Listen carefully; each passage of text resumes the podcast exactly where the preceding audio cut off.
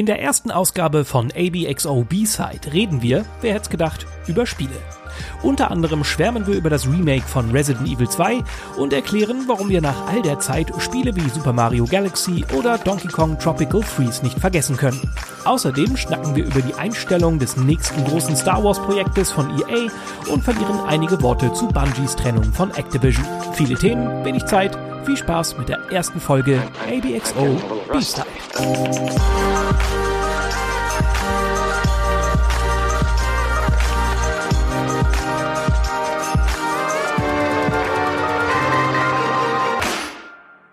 Guten Morgen, gute Nacht, hallo und herzlich willkommen zur allerersten Ausgabe von ABXO B-Side.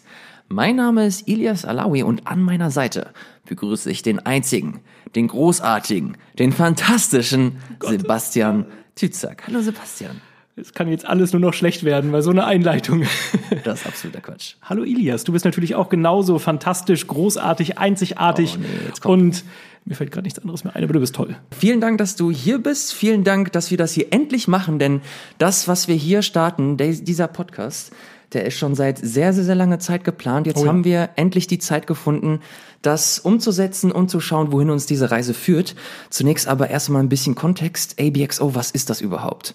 ABXO ist eine Sendung, die wir vor, ich glaube, fast genau zweieinhalb Jahren äh, gestartet haben, Sebastian und ich. Das war eine Sendung, die wir auf YouTube damals hochgeladen haben, dann irgendwann auf Rocket Beans TV lief. Und diese Sendung, da ging es um Videospiele. Genauer gesagt ging es da um Videospielkultur. Wir haben versucht, Videospiele in ein neues Licht zu rücken und zu schauen, äh, wie man Videospiele noch anders beleuchten kann, wie man sonst über dieses Medium sprechen kann und so, so unsere eigene kleine Nische gefunden. Das haben wir dann irgendwann abgeschlossen, dieses Kapitel, zumindest die erste Staffel, um uns dann voll und ganz auf Rocket Beans TV zu konzentrieren. Das ist nämlich die Firma, die uns dann irgendwann das Jobangebot gegeben hat. Das haben wir angenommen. Seitdem arbeitest du, Sebastian, für Game 2. Korrekt. Und ich bin bei Rocket Beans TV auf dem Sender als Games-Redakteur verantwortlich. Das haben wir jetzt lange Zeit gemacht. ABXO ist uns nicht aus dem Kopf gegangen. Und die Sendung an sich, das kriegen wir, glaube ich, aktuell so noch nicht wirklich hin. Aber wir haben uns gedacht, schauen wir mal, wie wir den Spirit der Sendung irgendwie anders umgesetzt bekommen. Und deswegen machen wir diesen Podcast. Das stimmt, genau. Mit äh, ABXO B-Side äh, wollen wir die Podcast-Landschaft mit unseren beiden Stimmen bereichern. Mal gucken, ob das klappt. Als Rahmen haben wir uns gesteckt, wir, wir wollen eigentlich eine ja, als, als Rahmen uns trotzdem eine relativ normale Podcast-Form schaffen, indem wir uns hier beiden gegenüber sitzen und über diverse Themen sprechen. Aber wir wollen auch zusätzlich noch schauen, was man denn noch so mit diesem Medium, also komplett beschränkt auf Audio machen kann, weil da lässt sich ganz viel mitmachen, denn so eine gewisse Einschränkung bringt halt auch immer so ein bisschen den kreativen Geist, äh, ja, fördert den ein bisschen und man überlegt dann nochmal über andere Dinge nach und da probieren wir uns so ein bisschen aus. Aber als allererstes wollen wir erstmal reden. Und ich würde sagen, damit gehen wir auch schon gleich zum ersten Themenpunkt über. Als allerersten Programmpunkt haben wir uns die News aufgeschrieben. Und zwar wollen wir über aktuelle Geschehnisse im Videospielbereich schnacken. Denn da passiert relativ viel, regelmäßig und genauso auch schon in 2019. Äh, beim Anfang dachten wir uns noch, als wir die, die Folge konzipiert haben, oder ich mir zumindest, oh, oh, das wird eng. Ob wir da jetzt schon richtig gute Themen und News zusammenkriegen. Aber glücklicherweise ist relativ viel passiert. Und unter anderem wurde ein Star Wars-Spiel, ein Open-World Star Wars-Spiel eingestellt. Das ist jetzt mittlerweile der dritte Titel bei EA, der ja offenkundig seine Probleme hat. Das Projekt war bei EA Vancouver in Entwicklung, hieß Orca und äh, ist so ein bisschen das, was ja, letztendlich davor war ein anderer Entwickler, und zwar der Dead Space Entwickler ähm, Visceral Games, äh, auch am Werken an einem Star Wars Spiel, das Projekt hat aber auch gestrauchelt und letztendlich ist dann EA Vancouver äh, die Firma gewesen oder das Team gewesen, das da so ein bisschen die, die Reste auffangen musste und daraus dann ein mhm. neues Spiel machen sollte. Ähm, das ganze Projekt klang halt total interessant. Die Idee war halt, ein Star Wars Open World Spiel zu schaffen. Ähm, du wärst ein, ein Kopfgeldjäger oder ein, ein Verbrecher gewesen und du hättest verschiedene Planeten im Star Wars Universum bereisen sollen und da dann verschiedene Aufträge erfüllen, pipapo, und du hättest auch verschiedene Fraktionen gehabt.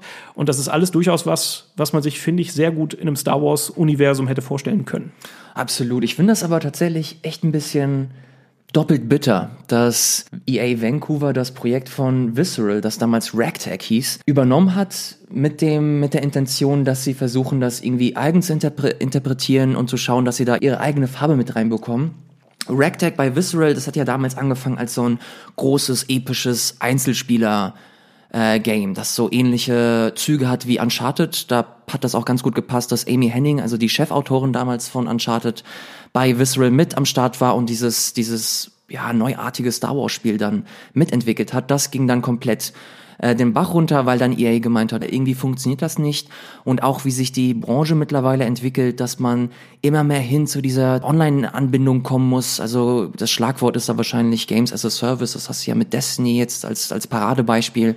Und da finde ich das ein bisschen krass, dass EA Vancouver dann letzten Endes dann das Ding übernommen hat, so ihre eigene Farbe versucht hat mit einzubringen und dann doch letzten Endes der, der Stecker gezogen wurde. Mhm. Man muss dazu sagen, glaube ich, dass äh, das Projekt schon fast komplett rebootet wurde. Mhm. Also EA Vancouver hat jetzt nicht gesagt, okay, wir machen jetzt auch so ein äh, ja, Action-Adventure Uncharted-eskes Spiel, sondern wirklich, die haben sich wahrscheinlich Assets genommen, aber eigentlich haben sie ein komplett neues Spiel geschaffen. Und ja, das ist tragisch. Davor gab es ja auch noch das Star Wars 1313, das mal so in äh, ersten Trailern kursiert ist, oh, das bei, Gott, das so äh, bei, bei Lucas Games in Entwicklung ja. war. Und was ja dann auch eingestellt wurde, nachdem die Star Wars-Lizenz von Disney an EA übergeben wurde. Und deshalb ist es sehr tragisch. Und wenn man sich jetzt so ein bisschen die Historie anschaut, die Entwicklung von Star Wars-Spielen bei EA ist relativ dürr. Da ist nicht so viel passiert. Also in, ich glaube, sechs Jahre lang haben sie jetzt mittlerweile die Exklusivrechte, was Spieleentwicklung angeht, mit mhm. der Star Wars-Lizenz. Und die einzigen, sage ich mal, beiden großen Spiele, die sie in der Zeit veröffentlicht haben, sind Battlefront und Battlefront 2, das ja leider auch nicht so richtig gut weggekommen ist. Ja, also auf dem Papier, wenn man sich jetzt alle Fakten anschaut, ist es relativ einfach so den, den, den Miesepeter festzumachen. Das ist für viele wahrscheinlich Publisher Electronic Arts. Aber würdest, würdest du das unterschreiben? Würdest du sagen, dass EA da so der, der, der größte Punkt ist, wo man hinzeigen muss, wo man sagen muss, okay, das ist der Grund, warum diese ganze Star Wars Geschichte bei den Entwicklern nicht so wirklich zu Potte kommt? Ich finde, es ist halt schwer. Du weißt nicht, wie das Projekt ausgesehen hat. Du weißt nicht, an welchen Stellschrauben es gehakt hat. Mhm. Deshalb finde ich es da auch relativ schwer, jetzt mit dem Finger irgendwie auf EA zu zeigen und zu sagen, okay, ihr seid der Teufel und ihr kriegt überhaupt nichts zustande. Ich glaube, das wäre, da würde man sich zu einfach machen. Mhm. Aber ich glaube schon, dass rein organisatorisch da sehr viele falsche Entscheidungen getroffen wurden, weil Gegenüber Kotaku gab es ein Statement von EA. Da hieß es, sie wollten kein Open-World-Spiel mehr weiterentwickeln, weil die Entwicklungszeit zu lang gewesen wäre und weil sie lieber etwas Kleines, Knackiges haben wollten. Wahrscheinlich einfach, was man schneller veröffentlichen kann, was schneller Ergebnisse zeigt und auch Geld in die Kassen mhm. spült. Aber da denke ich mir dann so letztendlich, naja, vor einem Jahr äh, habt ihr aber noch gesagt, okay, entwickelt mir das Konzept zu einem Open-World Star Wars-Spiel. Mhm. Und eigentlich müsste man doch sagen, als jemand auch, der jetzt so die, den, den, die Business-Seite so ein bisschen im Auge hat, dass man dafür dann auch schon in dem Moment ein Gespür hätte haben müssen, dass das eigentlich nicht das ist, was die Firma gerade braucht. So, da bin ich mir, da bin ich mir so ein bisschen uneins, weil das kann ich, dieses Puzzleteil kann ich nicht zusammenfügen. Ja. Äh, ich kann das auch nicht so ganz nachvollziehen. Jetzt nicht unbedingt die Entscheidung, sondern vielmehr der, der Ursprung der, der Entscheidung. Also ich habe mir auch so ein bisschen die, die ganzen Artikel ange, angeguckt und durchgelesen, als damals dieses Visceral-Projekt eingestellt wurde. Mhm. Und da hieß es auch von Patrick Söderlund, das war der ehemalige Executive Producer bei EA, er meinte ja auch, dass das gar nicht der Hauptgrund war, dass Games as a Service jetzt so stark ist und so groß ist und dass er auch nochmal unterstrichen hat, dass, dass Singleplayer-Games super wichtig sind für EA und hier und da hat sich letzten Endes doch ein bisschen so nach, nach PR-Geschwafel angehört, aber man mhm. konnte ein Stück weit nachvollziehen, dass ein bisschen mehr dahinter steckte als nur, okay, wir wollen ganz schnell viel Geld machen, sondern es hat, glaube ich, intern nicht so wirklich funktioniert. Aber gleichzeitig hast du in demselben Artikel der lustigerweise auch von Jason Schreier damals geschrieben wurde, mhm. äh, auch mitbekommen, dass EA immer auf der Suche nach dem nächsten großen Revenue-Generator ist. Also das nächste große FIFA Ultimate Team. Da gibt es eine Anekdote, wo äh, Amy Henning so das erste mega große Konzept präsentiert hat, wie die Richtung aussehen soll von diesem Star Wars Game und wo halt Investoren oder Producer von EA dann letzten Endes gefragt haben, ey, ja, das ist alles schön und gut, aber wo kommt das Geld her? Wie sieht das Konzept in dieser Richtung aus? Und ich glaube, das ist alles so ein, so ein riesengroßer Mischmasch, dass das intern nicht so wirklich funktioniert hat, dass das Konzept viele Lücken hatte, aber auch, dass man, ja, dass man Probleme hatte, mit der Zeit zu gehen. Und dementsprechend ist das, glaube ich, alles super, super schwierig. Deswegen habe ich auch gedacht, okay, Vancouver nimmt das jetzt äh, so in die Hand und versucht auch so eine, so eine Mischung draus zu machen. Open World geht bekanntlich immer, das äh, hast du ja äh, mittlerweile zu Genüge und das verbinden mit so einer Online-Komponente, wo halt Leute auch so ein bisschen an dem Bildschirm gefesselt werden und jeden Tag belohnt werden, dass sie in diese Welt nochmal reinkommen und einfach gebunden werden. Hm. Aber dass das dann auch nicht funktioniert, das ja, ist, ist schade. Ja, da hat der, der Jason Schreier bei Kotaku auch so ein paar äh, Insights fallen lassen, was so die Firmeninterne anbelangt, weshalb denn vielleicht das alles so schwierig ist, was Star Wars Spiele angeht bei EA. Und zwar ist es so, dass der äh, derzeitige Geschäftsführer von EA, der Andrew Wilson, ähm, zum Zeitpunkt dieses Deals zwischen EA, äh, zwischen EA und Disney, also dass sie die exklusiven Star Wars Rechte für Spiele haben, das wurde entschlossen, als er noch gar nicht Geschäftsführer war. Mhm. Das hat er übernommen von dem, äh, ich kann ihn immer nicht aussprechen, John Ricciello? Ricky, Rick, Riccitello? Ricky? Ich hab klingt, keine klingt gut, aber egal, der, der Vorgänger halt, der hat das äh, entschieden und der Andrew Wilson, der ist da gar nicht so interessiert, heißt es wohl intern aus den Quellen, die der Jason Schreier anonym nennt. Und äh, das Problem ist da halt jetzt so ein bisschen, dass er aber halt den Deal trotzdem mit abwickeln muss. Und man kennt natürlich auch nicht die Vereinbarung, die da gefällt wurde. Also mm. wie viel zwackt sich nachher Disney ab? Äh, lohnt sich das dann für EA vielleicht gar nicht, da so viel Energie reinzustecken? Und genauso ist es halt auch, man muss sich das ja auch vorstellen. Im ersten Moment denkt man, wenn man ein Spiel entwickeln darf, das halt die Star Wars Lizenz hat, boah, das muss ja mega cool sein. Lichtschwerter, du hast Darth Vader, Darth Maul, die ganzen coolen Charaktere. Aber das Problem ist, du musst da, glaube ich, auch sehr viel Rücksprache jeweils mit Disney halten, was eigentlich jedes einzelne Element deines Spiels anbelangt. Und ich glaube, das macht einfach diesen Apparat sehr unüberschaubar und auch einfach die Entwicklung sehr schwer. Die Frage, die ich mir jetzt stelle, wie wenig Bock muss Disney auf EA jetzt haben? Ich bin auch gespannt. Der, also der, der, dieser Deal geht zehn Jahre. Ja, aber glaubst du wirklich, dass dieser Deal auch komplett umgesetzt wird? Ich meine, ja. Destiny und Activision, das sollte ja auch eine, eine, längere Beziehung werden. Das ist es dann letzten Endes nicht geworden. Da werden wir später noch ein bisschen drüber quatschen. Mhm. Aber keine Ahnung. Ich bin mir ehrlich gesagt nicht sicher, ob das mit, mit Disney und, und EA nochmal eine längere Geschichte wird. Ich kann mir richtig gut vorstellen, dass irgendwann wir stehen auf, wir checken die Headlines und das erste, was wir lesen, okay, Disney zieht den Stecker und sucht sich jetzt einen eigenen, einen neuen Publisher oder macht seinen eigenen Kram. Hm. Keine Ahnung. Sein, ja. Also die machen das ja mittlerweile auch, die, die ganzen Marvel-Spiele zum Beispiel, dass jetzt hier äh, Crystal Dynamics äh, hier ein neues Marvel, Marvel-Spiel, ein Avengers, Avengers-Spiel ist das, mhm, glaube ich. Genau.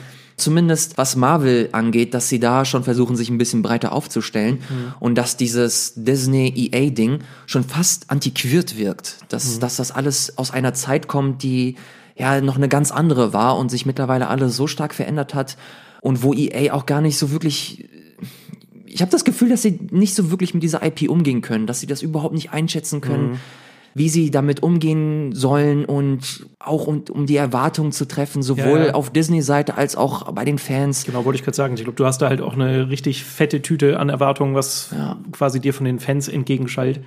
Ja, keine Ahnung, ich weiß es nicht. Also ich glaube schon, dass EA einfach vielleicht der falsche Partner war, den sich Disney da gesucht hat. Ich glaube, da hätte es vielleicht bessere gegeben. Man muss dazu sagen, es sind ja noch Star Wars Spiele in Entwicklung. Man muss auch dazu sagen, äh, EA Vancouver arbeitet weiterhin an einem Star Wars Spiel. Es ist jetzt nicht so, dass der Entwickler äh, irgendwie nicht mehr ist oder keine Ahnung was, sondern die arbeiten jetzt einfach an einem kleineren Spiel. Der Scope wurde zurückgefahren und das Ding soll halt auch schon 2020 erscheinen. So die Ausgangslage derzeit. Aber da muss man natürlich gucken, was, was da letztlich draus wird. Also das nächste Star Wars Spiel, das wir vor Augen haben werden, ist das von Respawn, die die Titanfall gemacht haben. Oh, Alter, wenn sie das auch noch irgendwie an, den, an die da, Aber da habe ich so ein bisschen die Hoffnung. Also ich glaube, da, da könnte was ganz Cooles bei rumkommen, weil Titanfall mhm. 2 war halt echt ein Brett, ist halt leider untergegangen, war nicht so erfolgreich, aber mit einer Star Wars Lizenz im Nacken könnte das so ein bisschen so ein äh, Magic Fit sein, so wie bei Insomniac und Spider-Man beispielsweise. Da ist es halt mhm. einfach gut aufgegangen und da habe ich so ein bisschen die Hoffnung, dass das vielleicht bei Respawn und Jedi Fallen Order auch so sein wird. Schauen wir mal. Schauen wir mal. Weißt du, was wir auch regelmäßig schauen? Nee, sag mal. Netflix. Oh. das war oh Gott, nee, die das, wunderbarste Überleitung, das, das, die ich jemals Das müssen wir mega doll üben. Ja, wir sind ja noch am Anfang. Wir lernen noch dazu. Also ihr da draußen seid nett zu uns. Dieses Podcast-Game ist vollkommen neu für uns.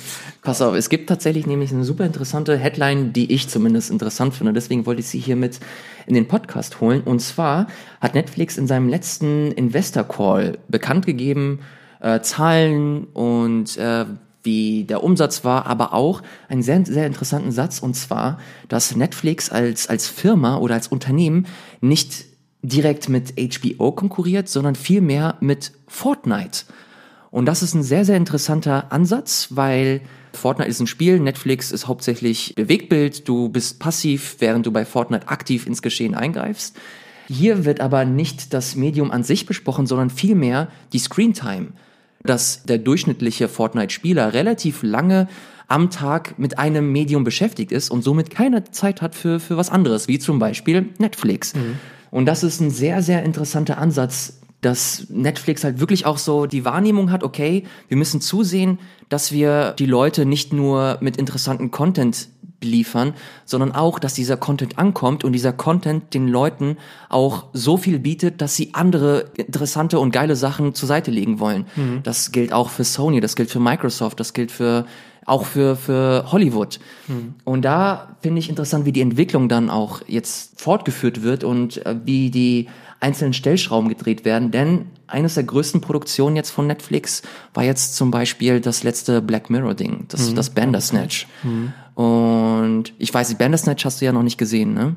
Nee, leider nicht. Also ich habe mich ein bisschen informiert. Äh, genauso dieses Minecraft-Ding, was Telltale ja quasi noch für Netflix gemacht hat. Mhm. Ähm, da sieht man ja auch schon so ein bisschen, dass Netflix im Hinterkopf auch schon diese Interaktivität hat, dass sie da halt auch versuchen, vielleicht so ein bisschen diese, diese Grenze zwischen äh, Film und Spiel zu überschreiten, einfach ja. nur um vielleicht für ein bisschen neue Impulse zu sorgen, äh, für was, über das man halt dann auch redet, weil das muss man auch sagen, das hat mit Black Mirror Bandersnatch sehr gut funktioniert. Kannst du kurz erklären, was Bandersnatch Black Mirror ist? Stimmt, das ist vielleicht nicht verkehrt. Das ist ein interaktiver Film. Also das, was wir äh, unter Telltale Adventures oder äh, Heavy Rain und äh, Detroit Android kennen. Sowas in der Art ist das halt auch. Natürlich mit ein bisschen weniger Eingaben. Du steuerst keinen Charakter, aber du kannst halt Entscheidungen fällen im ja. Verlauf dieses Films und dadurch veränderst du dann auch den Fortlauf der Geschichte und kannst auch an äh, verschiedene Enden zum Beispiel kommen. Also schon so sehr krasse Spielparallelen. Ähm, genau, da merkt man schon, die, die fangen danach, die haben das schon auf dem Schirm. Das finde ich auch spannend, weil man ja sonst immer diese beiden Branchen, Spiel und Film, schon sehr separat betrachtet hat. Ich kann mich auch super gut daran erinnern, als ich dieses, dieses Minecraft Telltale Adventure auf Netflix gesehen habe, weil ich gedacht habe, dass das so eine Art Adaption war. Stimmt, dass du hast es ja sogar schon gespielt, also geschaut oder was auch immer. Ich habe es geschauspielt. ich habe das, ich habe das auf diesem Netflix, äh, in diesem Netflix-Katalog gesehen, mal angemacht und dann, als ob das so eine typische Serie wäre im Minecraft-Universum, dass da die Charaktere vorgestellt werden und plötzlich stoppt alles. Also nicht so Stillframe, sondern die Geschichte stoppt. Mhm. Du siehst, dass die Charaktere halt immer noch animiert sind, aber plötzlich musst du die Fernbedienung in die Hand nehmen und eine Entscheidung treffen. Mhm. Also das ist, das ist anders als typische Telltale-Adventure, dass du halt mit anderen Charakteren rumlaufen kannst und wirklich in dieser Welt teilnimmst. Bei Netflix nimmst du halt wirklich nur über die Fernbedienung teil, indem du Entscheidungen triffst. Mhm. Und genauso ähnlich war das dann auch mit Bandersnatch. Da hast du auch in diesem Artikel, der übrigens von den Kollegen von GamesIndustry.biz äh, geschrieben wurde, wurde auch nochmal verwiesen, wie eng stellenweise die Leute von Black Mirror Bandersnatch mit äh, Leuten aus der Videospielindustrie zusammengearbeitet haben, weil sie da natürlich auch Erfahrungswerte eingeholt haben und geschaut haben, okay, wie, wie funktioniert das genau? Wie kann man Interaktivität in normales passives Bewegtbild in Anführungsstrichen mit reinholen und so dann nochmal einen neuen Kniff finden, um Zuschauern ein neues Erlebnis zu bieten. Und das finde ich mega interessant, weil es halt einfach so ein, ja, es hat so ein, so ein Hauch Innovation. Da, da muss ich jetzt gerade mal äh, einhaken. Ich finde es ja ganz witzig. Also ich finde es schon super interessant, dass sie in diese Richtung jetzt ausprobieren. Und ich war auch total hellhörig, gerade bei ähm, Black Mirror, weil ich auch die Serie sehr gerne mag. Allerdings muss ich sagen, es hat schon seine Gründe, weshalb ich es bis jetzt noch nicht ausprobiert habe. Und zwar jedes Mal saß ich von Netflix und es waren immer Situationen, wo ich mir dachte, Jetzt will ich einfach nur berieselt werden. Mhm. Deshalb mache ich normalerweise Netflix an. Jetzt ist da aber eine, eine Sendung, die ich interaktiv beeinflusse, wo ich halt wirklich die Fernbedienung die ganze Zeit in der Hand halten muss. Ich kann nichts nebenbei machen. Also kann ich schon, aber eingeschränkt. Ich kann nicht irgendwie gerade mein Armbrot äh, nebenbei essen oder keine Ahnung was, sondern ich muss aktiv an diesem Film teilnehmen. Mhm. Und das hat mich tatsächlich abgeschreckt. Und das ist ja eigentlich total absurd, weil ich spiele ja sehr, sehr gerne. Aber für mich, ich trenne das doch sehr stark. Und ich, ich, ich muss das mal ausprobieren. Also ich bin total neugierig. Aber ich muss mir, glaube ich, so richtig die Zeit nehmen. Ich muss mich dazu überreden, dieses Ding mal auszuprobieren. Und das finde ich halt, ja, finde ich eine sehr interessante Feststellung. Ich weiß ja. nicht, du konntest es dich ja bis jetzt auch noch nicht überreden. Also du hast es noch nicht gespielt. Ich habe es noch Geschaut. nicht geschauspielt. Geschauspielert. Oh ähm, nee, aber ich glaube, wir sind da auch sehr spezielle Fälle. Ich glaube, wir sind auch Menschen, die sehr viel Zeit sowohl mit Videospielen als auch mit, mit Netflix, mit Filmen und Serien äh, verbringen. Und ich glaube, das Hauptziel von Netflix ist halt wirklich der Mainstream. Und der Mainstream, das sind Leute, die Fortnite spielen, die Call of Duty spielen, die FIFA spielen und sich halt wirklich Konsolen holen, nur für diese Spiele.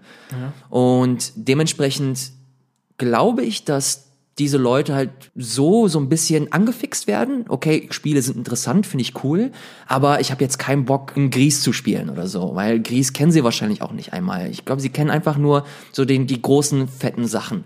Hm. Und das ist der der Versuch äh, von Netflix, diesen Leuten eine Art Alternative zu geben, dass sie halt trotzdem dieses Gefühl eines eines Fortnites, eines FIFAs, eines Call of Duties haben natürlich nicht in dieser, in die, auf dieser Ebene des, des, des Kompetitiven zum Beispiel. Aber trotzdem dieses Gefühl von, von Interaktivität, von, von Spiel, aber in einer, in einer Serie oder in einem Film. Wie gesagt, es ist nicht dasselbe Level und es ist auch nur das erste Experiment, aber in welche Richtung dieses Experiment geht, das finde ich mega interessant und spannend. Und bin also ich will das auch gar nicht kleinreden, aber ich, ich frage mich, ob auch für Leute, die vielleicht hauptsächlich Fortnite oder FIFA oder sowas spielen, ob das der richtige äh, Anlaufpunkt ist, um die halt zu gewinnen für sich, also jetzt äh, von Netflix-Seite aus, mit einem interaktiven Filmprogramm dazustehen. Ich weiß nicht, ob das vielleicht sogar wirklich eher für Leute ist, die gar nicht wirklich Videospiele spielen und damit einfach eine neue Art des Filmschauens erleben oder ausprobieren wollen. Also ich bin mir nicht so sicher, ob das jetzt wirklich der richtige Weg ist, ob das wirklich auch die Intention von Netflix ist. Also mit äh, Black Mirror Bandersnatch und was auch immer da jetzt noch kommt, Leute abzuholen, die gerne Videospiele spielen. Weiß ich nicht. Wird sich vielleicht auch zeigen müssen. Ich habe da ich, keine Ahnung, aber ich sehe zumindest die Parallelen. Und ich könnte nachvollziehen, wenn es in diese Richtung geht. Wir haben beide keine Ahnung, was die genauen Pläne von Netflix sind. Absolut. Wir können selber auch nur spekulieren und schauen. Ich finde das nur, ich finde es grundsätzlich einfach spannend, dass du jetzt plötzlich Netflix durchgucken kannst und plötzlich taucht da Minecraft auf und du kannst Minecraft gucken, aber auch ein bisschen spielen und plötzlich kommt eine Netflix Hauptproduktion, da kannst du auch irgendwie partizipieren. Mhm. Und das ist auch interessant, mal dann die, die Entstehungsgeschichte von Bandersnatch dir mal durchzulesen, dass sie stellenweise auch diesen, diesen Film verschieben mussten, weil irgendwas nicht ja, funktioniert ja. hat und dass ja, du halt irgendwann, dass du halt wirklich so die Parallelen siehst von, von einer Videospielentwicklung. Ja, sehr interessant. Gerade weil die Entwicklung halt holprig war und eine Entwicklung, die auch sehr holprig war, wie man gehört hat, um jetzt mal ein bisschen wieder toll überzuleiten, war Destiny. Ha! Weil das war natürlich auch noch ein großes Thema, das jetzt schon so ein paar Tage auf dem Buckel hat, aber über das ich auf jeden Fall auch sprechen will, ähm, weil ich selber sehr großer Destiny-Fan zumindest in den Anfangsstunden war. Und mittlerweile ist es ja so, dass äh, Entwickler Bungie sich von Activision getrennt hat und dabei dann auch noch die Destiny-Marke mitgenommen hat. Das wurde selber auch wieder durch Kotaku aufgedeckt, so ein bisschen interner ausgeplaudert, dass halt die Entwickler und das Studio sich wahnsinnig darüber gefreut haben, dass sie davon losgekommen sind vom großen Publisher, weil es da schon durchaus Ärgernisse gab. Und die Ärgernisse sind jetzt nicht erst mit Destiny 2 angefangen, sondern die gehen wirklich zurück quasi bevor das erste Destiny überhaupt veröffentlicht wurde.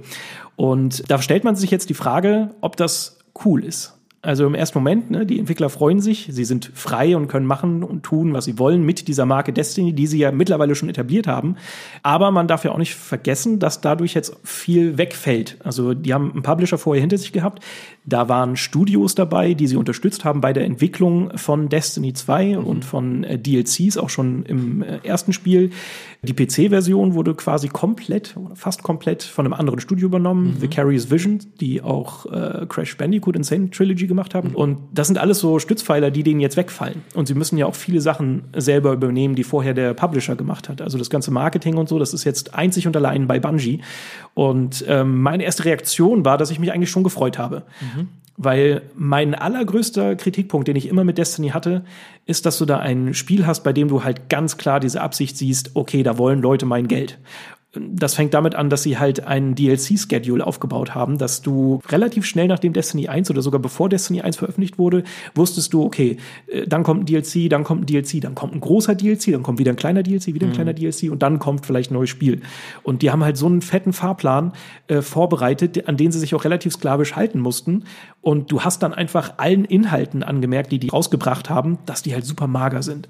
Mhm. Und ich war halt aktiver Spieler bei Destiny 1 noch, ähm, aber auch nicht allzu lange, weil mich das halt verloren hat. Also ich habe das, das Hauptspiel ganz gerne gespielt. Es war nicht perfekt, gar keine Frage, aber es hat Spaß gemacht. Und ich habe mir dann auch die ersten DLCs gekauft, weil ich Lust hatte, weiterzuspielen.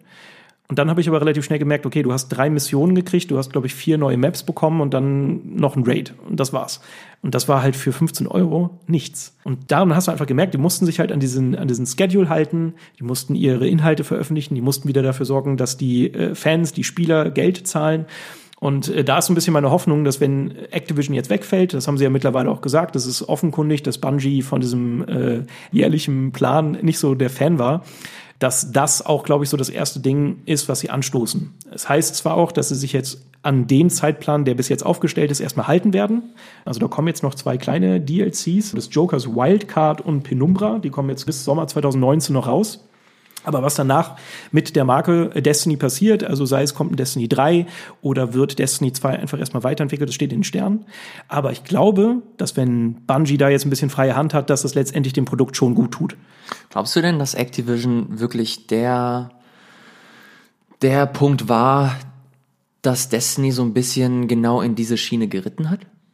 Äh, also ich glaube, es wäre jetzt auch wieder ähnlich wie bei EA komplett falsch, jetzt auf Activision mit dem Finger zu zeigen und zu sagen, hey, ihr seid die Bösen, mhm. ihr habt unser Spiel kaputt gemacht. Das glaube ich auf gar keinen Fall. Für mich ist es wirklich dieser Jahresplan, ich, es würde schon helfen, selbst wenn sie so einen ähnlichen Plan beibehalten, also auch wieder zwei DLCs und eine große Erweiterung äh, machen würden, aber dabei dann halt Zeit haben und wirklich diese kleinen DLCs auch erst veröffentlichen, wenn sie denn fertig sind. Also wenn sie das Gefühl haben, da ist genug Inhalt drin. Und ich glaube, das könnte klappen. Ich glaube schon, dass Bungie an vielen Fehlern selber schuld war, die Destiny betrifft. Naja, wobei man aber schon sagen muss, dass Activision auch ein Publisher war, der sehr offenkundig immer wieder gesagt hat und, und kommuniziert hat, dass sie sehr unzufrieden sind mit den Zahlen, die Destiny schreibt. Vor allem was den, was den Umsatz betrifft und dass sie da immer wieder Druck gemacht haben, dass Destiny halt in diese Richtung halt irgendwie geht, dass da trotzdem Revenue generiert wird, sei es über Lootboxen, wo du halt auch wirklich dein, dein Äußeres oder, oder Farben durch extra Kohle irgendwie verändern kannst. Das war bei Destiny 1 zum Beispiel nie der Fall gewesen, dass das nochmal geändert wurde mit Destiny 2 und dass da immer weiter Druck gemacht wurde mit den, mit den, wie du gesagt hast, verschiedenen DLC-Plänen, die sie, die sie aufgefahren haben und den Entwicklern dann auch wirklich als Voraussetzung gegeben haben. Und ich glaube, dass Activision da gar nicht mal so, so unschuldig ist, was, was die Entwicklung von, von Destiny an sich betrifft. Weiß ehrlich gesagt nicht, wohin die Reise jetzt genau geht. Ich glaube, die, die Entwickler haben das auch groß gefeiert, dass sie, dass sie jetzt so in ihre, äh, in ihre eigene große Zukunft gehen und das versuchen alles selbst zu stemmen. Aber das kann ich auch nachvollziehen. Ich glaube, Sie gehen so mit dem Best Case raus, den du eigentlich haben kannst. Du wurdest von einem riesengroßen Publisher finanziert. Das, das fetteste Projekt, das du jemals gemacht hast. Und das Projekt darfst du komplett zu 100 Prozent mitnehmen und selber äh, quasi weiterführen. Kommt mit riesengroßen Risiken, das, das Ding ist mega teuer, äh, wird, glaube ich, echt schwierig sein, das auch selbst zu, zu publishen, sei es irgendwelche Retail-Fassungen. Aber ich glaube, das ist ein sehr, sehr guter Punkt für, für Bungie, sich selber weiterzuentwickeln und zu schauen, wie man sich zukünftig platzieren kann. Und Destiny ist ja nicht das einzige Projekt von denen mittlerweile. Genau, das stimmt. Für NetEase entwickeln sie ja auch noch ein Spiel, das bis jetzt noch nicht angekündigt ist. Man weiß nur, äh, NetEase, dieser chinesische Elektronikkonzern, äh, hat 100 Millionen äh, investiert. Ja. Und man weiß halt noch nichts darüber, aber es ist halt ein weiteres Standbein, das die so ein bisschen absichert. Ich bin halt gespannt, keine Ahnung. Auf der einen Seite denke ich mir, okay, Destiny ist halt jetzt eine etablierte Marke. Sie müssen nicht von Null anfangen. Das macht es denen, glaube ich, leichter. Das macht diesen Übergang leichter. Trotzdem, glaube ich, müssen sie auch viel wieder gut machen, weil viele Fans sich auch abgewandt haben und so. Da, da wurde, glaube ich, auch viel verspielt in, in der letzten Zeit. Einfach gefragt, um das dann auch abzuschließen. Wenn das nächste große Destiny kommt von Bungie, wirst du das spielen? Also du meinst ein Destiny 3? Vielleicht. Oder dass die nächste, vielleicht wird es kein Destiny 3, sondern die nächste richtig fette Expansion, die komplett von Bungie entwickelt wurde. Dass diese Entwicklung, die wir jetzt gerade beschrieben haben, reicht das für dich, dass das deine Neugier so arg weckt, dass du das spielen willst oder zumindest kaufen willst und dir das angucken willst oder in irgendeiner Form konsumierst? Hm. Also ich glaube, ich würde erstmal so ein bisschen die, die ganze Berichterstattung drumherum abwarten. Also ich würde jetzt mhm. niemals blind mich auf ein Destiny 3 freuen, auch wenn der, die Trailer noch so knallig sind und die Versprechen noch so groß. Da bin ich irgendwie halt jetzt ein gebranntes Kind nach Destiny 2 und auch nach Destiny 1. Ähm, bin ich halt sehr vorsichtig. Ich weiß nicht, wie siehst du's? Du hast doch Destiny 2 und Destiny 1 auch gespielt? Ich habe Destiny 1, ich habe Destiny 2, ich habe beides gespielt. Ja. Habe tatsächlich auch die DLCs gespielt, weil ich so ein so ein Gold Pass damals bekommen habe, mhm. äh, weil ich das auch für den Sender damals getestet habe. Ähm, hat mich aber auch sehr schnell verloren aus, aus genannten Gründen. Das Ding war irgendwann sehr, ja, sehr schnell durch. Du hattest sehr wenig Motivation, da weiterzumachen. Der Grind war irgendwann absurd einfach, um ein Level oder ein, ein Lichtpunkt, einen Powerpunkt nach oben zu kommen. Das war einfach nur komisch. Deswegen, ja, es hat mich. Bei Destiny 2 im Vergleich zum Endgame in Destiny 1, der, ja. der Grind war relativ reduziert, was bei Destiny 2. Ja. Was eigentlich aber, gut ist. Das ist mega Aber weird. es war letztendlich das, was sich die Fans halt trotzdem zurückgewünscht haben, weil sie nichts mehr zu tun hatten. Es ist, es, aber, es ist so komisch. Es ist eigentlich gut oder die Intention ist halt, ist halt schön, dass du den dem Spieler irgendwann so, eine, so, so ein Ende vorzeigen möchtest. Okay, mhm. hier geht's erstmal nicht weiter. Leg mal den Controller zur Seite und mach mal vielleicht was anderes. Mhm. Aber das ist auch ein bisschen lustig und, und interessant gleichzeitig zu sehen, dass, dass Spieler das aber nicht wollen. Sie wollen spielen. Sie wollen sehr viel spielen. Ja, sie wollen, so sie Game wollen Service willst du, da willst du halt, du willst Open End haben. Du willst halt bis zum Schluss weitermachen können. Du willst immer wieder ein neues Ziel haben. Ich, ja, ich weiß auch nicht. Ist, glaube ich, auch einfach nicht mein, mein Spiel. Also ich bin da anfänglich immer sehr angefixt, wenn ich dann aber merke, ich bin in so einer Grindmühle und muss, keine Ahnung, Ressourcen sammeln. Das war bei Destiny 1 mein, glaube ich, schlimmster Moment. Da konntest du auch noch so Rohstoffe sammeln. Und da bin ich wirklich mit Freunden auf so eine Map gegangen oh. und habe nichts gemacht, außer die ganze Zeit im Kreis gehen und diese Rohstoffvorhaben absammeln. Und dann wirklich nach einer halben Stunde habe ich dann so an mir runtergeguckt und gedacht so, was mache ich? Warum spiele ich das? Naja, Destiny ist ein schwieriges Thema was Games as a Service angeht, bin ich sehr, grundsätzlich sehr, sehr skeptisch mittlerweile. Ich, es muss schon ein sehr abgefahrenes Spiel sein mit einem Kniff, den man so noch nicht, entweder noch nicht gesehen hat oder, oder das Gameplay muss unheimlich gut sein. Das war ja bei Destiny so, dass sich das so gut angefühlt hat, dass du einfach Bock hattest, auch wenn die Aufgaben relativ repetitiv waren, mhm. dass es halt trotzdem Spaß gemacht hat, sich in dieser Welt aufzuhalten. Vor allen Dingen der Vorteil ist halt, dass du ja bei solchen Spielen auch immer mit deinen Freunden zusammenspielen kannst. Und wenn du halt eine, ja. eine Truppe hast, mit der du Spaß hast, dann ist das eigentlich die halbe Miete. Ja. So, dann kannst du alles spielen. Ich habe The Division habe ich auch ein bisschen gespielt und ich kann mich da auch null beschweren. Ich hatte wirklich kurzzeitig zumindest eine gute Zeit. Und ja, ich bin einfach, glaube ich, nur nicht der Mensch, der sich da wirklich lange investieren kann. Destiny war da schon fast eine Ausnahmeerscheinung, der erste mhm. Teil. Ich glaube auch nicht, dass es Anthem oder The Division 2 so schnell wiederholen kann. Aber mal gucken. Anthem und Division 2 sind, glaube ich, Spiele, die wir beide noch zocken werden, haben wir aber noch nicht gemacht. Wir haben aber trotzdem ein paar andere Spiele gespielt. Welche das sind, das sehen wir hier nach einem kurzen Bumper. So, kommen wir zu unserem zweiten Segment. Wir haben die News abgehandelt. Jetzt kommen wir zu den Spielen, die wir so die letzten Wochen, Monate gezockt haben und die wir hier ein klein wenig besprechen das wollen. Das wird jetzt brandheiß und hochaktuell. Ich bin richtig gespannt, was das, du gespielt hast. das ist nämlich normalerweise der Fall. Hier sollen die Spiele stattfinden, die wir brandheiß und aktuell spielen für den Sender oder für uns, die wir gerade uns gekauft haben. Ähm, das Ding ist, wir haben jetzt gerade Anfang Januar. Ja, schon, schon fast, ja, Anfang, Mitte. Anfang, Mitte Januar haben wir. Ja. Das bedeutet, dass wir gerade aus der, aus der Winterpause kommen. Und ich weiß nicht, wie es bei dir ist, aber ich habe so die, die äh, Gewohnheit, dass ich so im, im Winterurlaub immer Spiele raushole, die mir besonders wichtig sind, die jetzt nicht vielleicht die aktuellsten Spiele sind, aber die mir einfach, ja, so, so, so ein Komfortgefühl geben.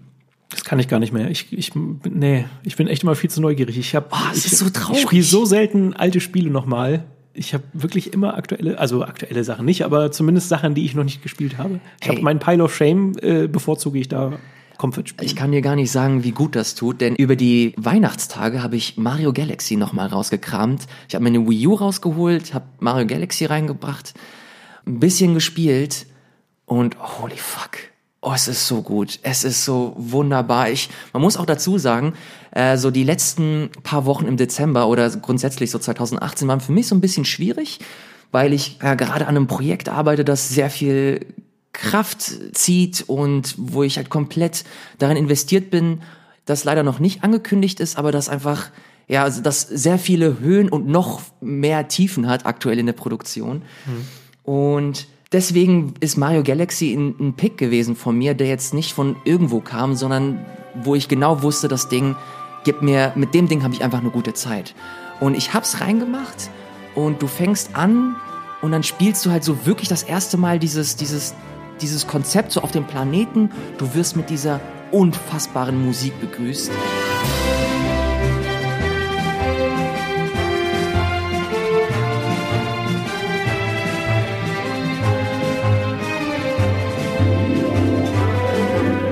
Das Spiel ist von Anfang bis zum Ende einfach eine absolute Wonne, sei es was die, was die Farbpalette angeht, was die Musik angeht, selbst was die Story angeht. Also bei Mario ist das ja eigentlich, ja gut, du, du rettest Prinzessin Peach und gut ist.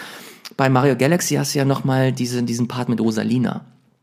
Mit diesen ich Bildern. Ich mich gerade angestrengt zu erinnern. Es, mein, mein Hirn ist ein, ein Sieb. Mit, mit, diesem, mit diesem Bilderbuch und den Luma. Und das war so unfassbar schön. Ich habe das komplett durchgespielt. Ich habe jeden einzelnen Stern nochmal geholt.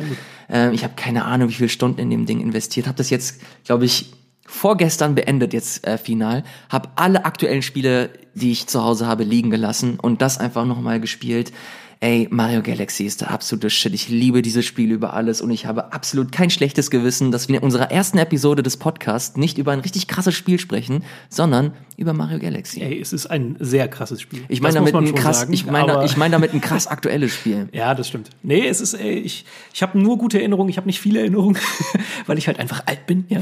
Aber äh, ich, ich weiß auch noch genau, wie ich das zu Weihnachten auch mit meiner Wii ausgepackt habe und das das erste Spiel war, das ich eingelegt habe. Oh und das Gefühl, das erste Mal auf diesem Planeten zu sein und wie das sich mein Kopf verknotet hat, einfach diese Steuerung ja. zu verstehen, wie du halt um diesen Planeten rumlaufen kannst.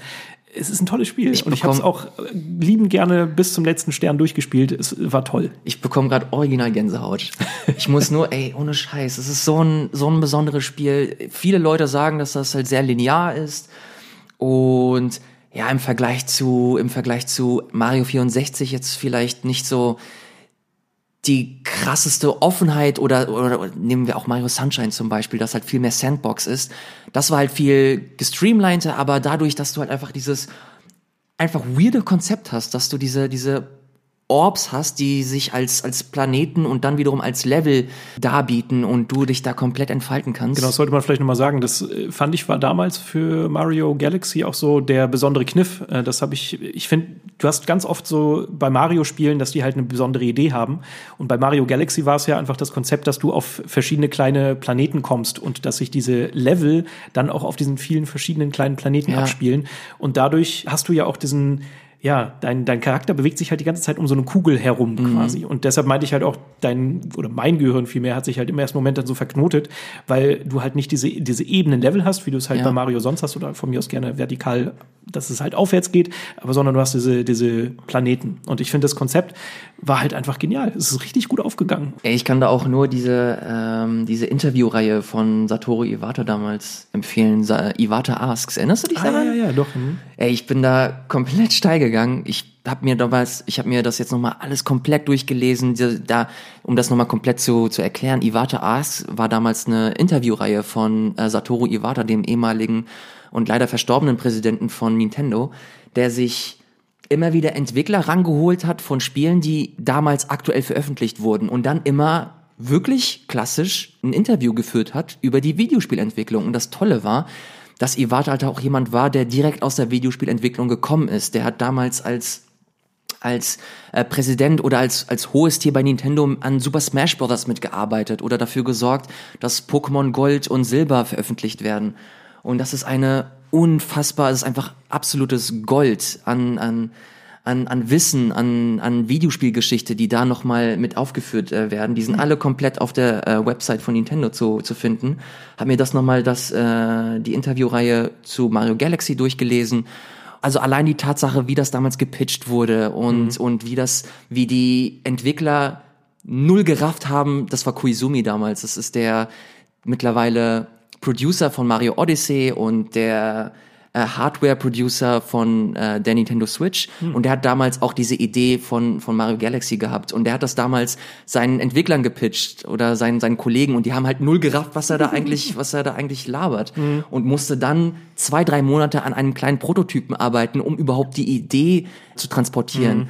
Und so hat sich das immer weiter kristallisiert, dass das halt doch mehr Fleisch. Äh, jetzt reden wir super viel über Mario Galaxy. Was es ist, ist ein gutes Thema. Es ist ein gutes Thema. Ich finde es, ich finde auch die Entwicklung bei Nintendo von von Spielen immer total spannend, weil du bekommst eigentlich letztendlich immer diese super polishten Spiele. Ja. Wenn du dann aber mal dahinter blickst und es gibt ja auch bei äh, Breath of the Wild, bei dem Zelda, ähm, halt auch einen total coolen GDC Talk, wo sie halt auch zeigen, wie sie ja. Prototypen entwickelt haben, die halt quasi aussehen wie Link to the Past, aber auch da schon mit Physikelementen und sowas gespielt haben. Ich finde das total spannend spannend. Ich finde das total geil, äh, einfach zu sehen, dass auch Nintendo nur mit heißem Wasser kocht, aber halt diese Ideen, die sie haben, halt so lange feinschleifen, bis es halt so geil wird wie ja. Mario Galaxy. Ey, Mario Galaxy wird nicht das, wird nicht die letzte Kamelle heute gewesen sein, aber äh, machen wir erstmal mit deinem, äh, mit deinem Spiel weiter. Dann, dann machen wir doch mal zum Kontrastprogramm, was sehr, sehr aktuell ist, und zwar Resident Evil 2, das Remake. Nice. Äh, man muss dazu sagen, es äh, wurde ja eine Demo veröffentlicht. Du hast auch schon ein paar Preview-Fassungen angespielt. Genau, ich war vor ein paar Monaten auf der Tokyo Game Show und konnte, glaube ich, zwei, drei Stunden mit dem Spiel verbringen. Also die mhm. ersten zwei, drei Stunden auf jeden Fall konnte ich okay, schon mal Das ist schon mal mehr als die Demo. Ich habe jetzt mittlerweile auch schon eine Testversion äh, hier, werde aber da über meine Eindrücke noch weitergehend über diese 30 Minuten noch nicht sprechen. Mhm. Aber ich glaube schon, dieser Anfang gibt schon relativ viel Gesprächsstoff her. Zumindest für mich. Hast du denn Resident Evil 2 gespielt? Genau, das ist erstmal die, die Grundsatzfrage, die man stellen muss, bevor wir da richtig einsteigen. Das ist nämlich der Punkt bei mir. Ich habe Resident Evil 2 nie gespielt. Hm. Resident Evil 1 auch nie richtig gespielt. Krass. Hat einen einfachen Grund.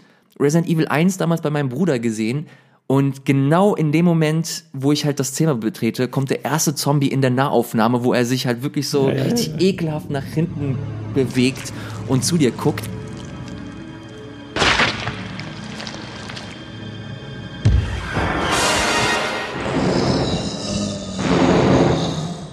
Und dieser Moment hat dazu geführt, dass ich mindestens eine Woche bei meinen Eltern schlafen musste. Also ich war halt wirklich ja, damals noch super jung, als das veröffentlicht wurde und das war der absolute Grauen. Deswegen habe ich sehr, sehr, sehr, sehr, sehr lange Zeit einen sehr großen Bogen um diese Reihe gemacht. Okay, man muss ja auch dazu sagen, du bist ja ein paar Jahre jünger als ich. Ja? Das stimmt allerdings. Weil ich hatte, ich, ich überlege jetzt gerade, ich wurde von Freunden an so Survival-Horror-Spiele rangeführt und das war oh. Resident Evil 1 und Silent Hill 1, aber ich wurde ähnlich verjagt. Aber bei mir irgendwann war dann die Neugierde größer als die Angst und dann habe ich sie halt doch gespielt, alle nachträglich. Und Resident Evil 2 äh, sogar auf Nintendo 64. Ach, da gab es eine Version für. Ich hatte nie eine Playstation oder zumindest zu dem Zeitpunkt nicht. Holy shit, okay. Dann habe ich die Nintendo 64-Version gespielt, ähm, aber habe auch nur gute Erinnerungen dran. Und ich habe jetzt auch im Vorfeld für meinen Beitrag auch noch mal in die alte Resident Evil 2-Version für die Playstation oh. äh, gespielt. Und ich muss sagen, es hat sich recht gut gehalten. Äh, abgesehen von der Grafik, die halt grauenhaft ist. Es ist halt PlayStation 3D-Grafik, das funktioniert halt einfach nicht.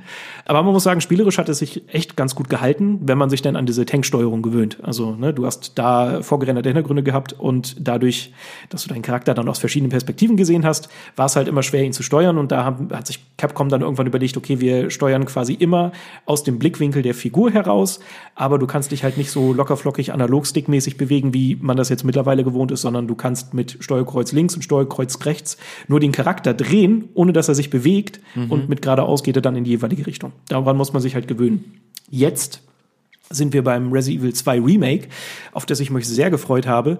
Denn das Konzept ist, sie nehmen zwar Resident Evil 2 als Vorlage, und stellenweise machen sie es auch sehr akkurat, finde ich. Also sie haben schon, wenn sie denn an äh, gewisse Elemente äh, anspielen wollen, dann haben sie das auch sehr schön gemacht. Aber letztendlich haben sie sich die Freiheit genommen, doch alles neu zu interpretieren. Das bedeutet, ähm, du hast auch keine äh, vorgegebenen Kamerawinkel mehr oder sowas, sondern du bist wirklich in der sehr nahen Schulterperspektive hinter deinen Charakteren. Ähm, du hast auch ein Areal und auch einen Spielablauf, der durchaus remixed ist. Du hast Rätsel, die anders funktionieren. Also da haben sie sich sehr viel äh, Freiheiten gelassen. Aber mein Eindruck jetzt nach diesen ersten, nach dieser ersten halben Stunde war, dass sie trotzdem diesen Spirit sehr gut eingefangen haben. Also du hast auch, äh, ein Beispiel sind die Kämpfe. Die waren halt vorher immer so ein bisschen clunky, du konntest die Gegner nicht so richtig sehen und dadurch war halt auch die Bedrohung einfach ein bisschen krasser, weil mhm. du einfach wusstest, okay, ich kann damit nicht so super gut umgehen. Und das haben sie bei dem Remake auch ganz gut hingekriegt. Du bist schon ein bisschen behende, bist ein bisschen schneller, du kannst auch direkt zielen, du siehst ja auch die Bedrohung direkt vor dir. Aber trotzdem bist du immer noch so eingeschränkt. Leon, habe ich jetzt gespielt, bewegt sich auch sehr langsam stellenweise. Du kannst gar nicht so schnell laufen, wie du es manchmal gerne möchtest. Und dadurch hast du halt immer diese gewisse Bedrohung. Selbst wenn nur ein Zombie vor dir steht, du weißt, auch der kann dir gefährlich werden, wenn mhm. du denn äh, deine, deine Aktion nicht gut planst. Und das finde ich, haben sie sehr gut gemacht. Und was sie auch sehr schön gemacht haben, dadurch, dass du wieder nicht die vorgegebenen Kamerawinkel hast, ähm, bei Resident Evil 2, bei dem Original gab es so eine Szene, du gehst hinter so eine, hinter so eine Wand und da ist eine, ein Fenster und eine Tür. Und an dem Fenster lang, dadurch, dass die Kamera auch direkt so eingestellt ist, dass du nicht an diesem Fenster vorbeigucken kannst, äh, klettert so ein Licker lang. Das ist eine Gegnerart in Resident mhm. Evil 2 und du hast direkt die Hosen voll. Und das können sie halt so einfach nicht bei Resident Evil 2 umsetzen, weil du könntest ja in, jede, in jeden Winkel gucken. Du musst ja nicht unbedingt zu dem Fenster gucken. Und das haben sie halt durchs Leveldesign aber unterstützt. Zum Beispiel gehst du äh, einen relativ langen Gang lang und du kannst nicht anders, außer direkt vor dir ein Fenster sehen, das auch noch relativ stark von außen beleuchtet ist, so dass deine Aufmerksamkeit einfach auf diesem Fenster klebt. Und und das finde ich halt sehr gut. Sie haben sich auch darüber Gedanken gemacht, dass sie mit dieser neuen Kamera geschickt umgehen. Und ja, weiß ich nicht. Ich, jetzt rede ich schon so viel. Nee, nee, alles. Ich bin, ich bin super gespannt. Ich freue mich unheimlich. Ich bin mittlerweile auch groß und kann Resident Evil spielen. das, das freut mich. Ich habe jetzt auch kürzlich, äh, was heißt kürzlich, vor ein paar Monaten mit äh, dem guten Kollegen Andreas Resident Evil 7 komplett durchgespielt. Uh, sehr gut. Und das war halt abgefahren, weil du mittlerweile auch so ein bisschen dass das Game Design wertschätzen kannst neben dem ganzen Horror. Mhm. Dass du halt merkst, okay, dass du halt eine, eine Progression bekommst durch, durch verschiedene Art und Weisen. Du hast da Versatzstücke von, von einem Metroid zum Beispiel, dass du erst einmal ja einen Bereich äh, säubern musst, um dann nochmal einen neuen Schlüssel zu bekommen, um dann nochmal einen, einen Bereich zu öffnen, den du schon die ganze Zeit gesehen hast, aber nie reingekommen bist und dich die ganze Zeit gefragt hast, okay, was zum Teufel ist dahinter? Und dann kommt der Moment, wo du dann diesen Schlüssel hast und dann reingehen kannst und dann ein komplett neu, mhm. neues Areal erforschen kannst. Also du wirst halt so wirklich angetrieben zu erkunden und zu schauen und neben der ganzen, dieser ganzen Horror, äh, dieses ganze Horrorelement, das sich dann noch weiter anpeitscht oh ja. und ja, so eine Art, so, so ein neues, oder was heißt neues, oder für mich zumindest, äh, verhältnismäßig neues Spielgefühl halt da bringt, dass ja, dass du einfach immer angespannt bist, aber trotzdem angefeuert wirst von, von Motivation, von, von mhm. Erkundungsdrang und dass das nahezu eins zu eins auch in Resident Evil 2 stattfindet, ja. fand ich mega schön, dass ich vor allem, als ich dann diese Demo gespielt habe vor ein paar Monaten, wusste ich auch nicht so wirklich, was erwartet mich jetzt. Ich habe eher gedacht, dass das so in Richtung Remake von Resident Evil 1 geht, das damals mhm. auf der GameCube veröffentlicht wurde, ähm, was ja auch relativ gut sein soll. Auf jeden Fall. Und äh, das geht dann mehr so in Richtung Resident Evil 7, natürlich ohne First-Person-Perspektive, aber trotzdem dieser, dieser Erkundungsdrang, du hast trotzdem ein paar. Ich fand das, ich fand das tatsächlich schon so. Ja, da wird, aber dieser Erkundungsdrang, der ist halt schon immer in der Serie da. Also seit Resident Evil 1, auch dem klassischen oder auch dem Remake, das ist ein, einfach ein krasser äh, Kernbestandteil. Ich weiß jetzt gerade gar nicht mehr. Ich glaube sogar, dass äh, die Capcom-Entwickler irgendwann mal meinten, dass Metroid halt eigentlich eines der Einflüsse war, die sie auch hatten. Und das finde ich halt auch so geil, weil du hast ich finde immer, wenn du so eine gewisse Bedrohung hast, dann hängst du an jedem Utensil, das du in den Finger kriegen kannst, ja. an jeder Munitionskiste, an, an jeder neuen Waffe. Und deshalb ist es halt auch so belohnt. Und die Entwickler setzen das halt auch ganz geschickt ein. Sie zeigen dir etwas, das du irgendwann mal bekommen kannst, wie halt bei Metroidvania letztendlich. Mhm. Und deshalb freust du dich nachher umso mehr. Das sind, die, die, letztendlich haben die halt super banale Rätsel und super banale Aufgaben da drin. Aber dadurch, dass du halt gelockt wirst und du auch beim Lösen, äh, das haben sie halt auch relativ vom Original übernommen. Du hast halt so ein kleinteiliges Inventarmenü, mhm. wo du, wenn du durch eine Tür willst, musst du auch wirklich dann ins Menü den Schlüssel auswählen. Dann hast du eine Animation, die, die Tür geht auf und dann kommst du erst rein. Und dadurch fühlt sich das halt viel, hm, dadurch, dass es so kleinteilig ist, fühlt es sich halt so, so wichtig und so gut an, was du da machst, obwohl es halt relativ banal ist. Aber ja, ich würde sagen, äh, Resident Evil 2 wird auf jeden Fall nochmal ein Thema, wenn wir beide hoffentlich mehr gespielt haben. Ich werde es ich werd's auf jeden Fall jetzt sehr bald spielen und dann zusehen, dass wir das nochmal in aller Ruhe besprechen. Ich habe tatsächlich auch jetzt vor kurzem ein Interview geführt mit äh, beiden Entwicklern. Eventuell können wir das dann hier auch nochmal verarbeiten, aber dazu dann später mehr. Cool.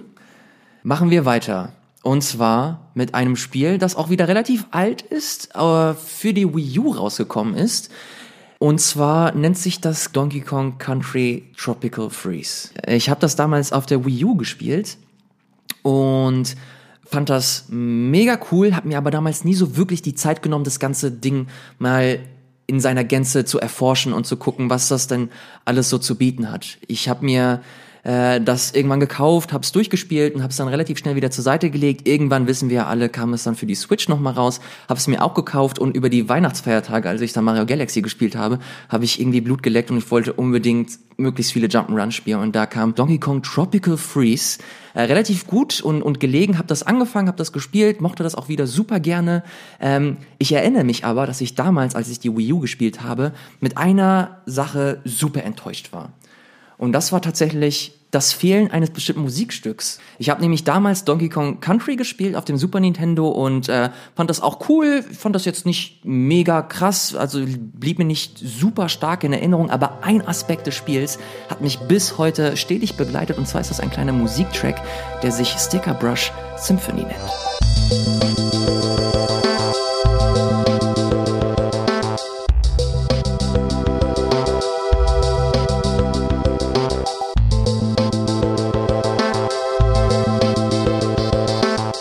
Warum ich enttäuscht war, Donkey Kong Tropical Freeze hatte diesen Track nicht. Zumindest habe ich das gedacht.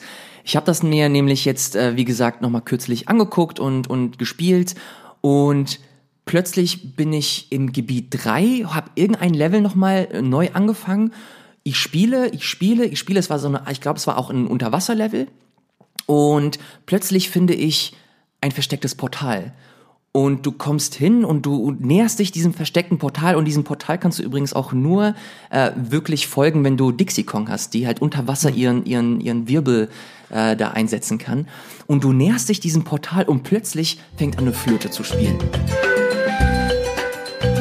Und ich denk mir einfach nur, okay, fuck, fuck, fuck, was geht hier ab? Was geht hier ab?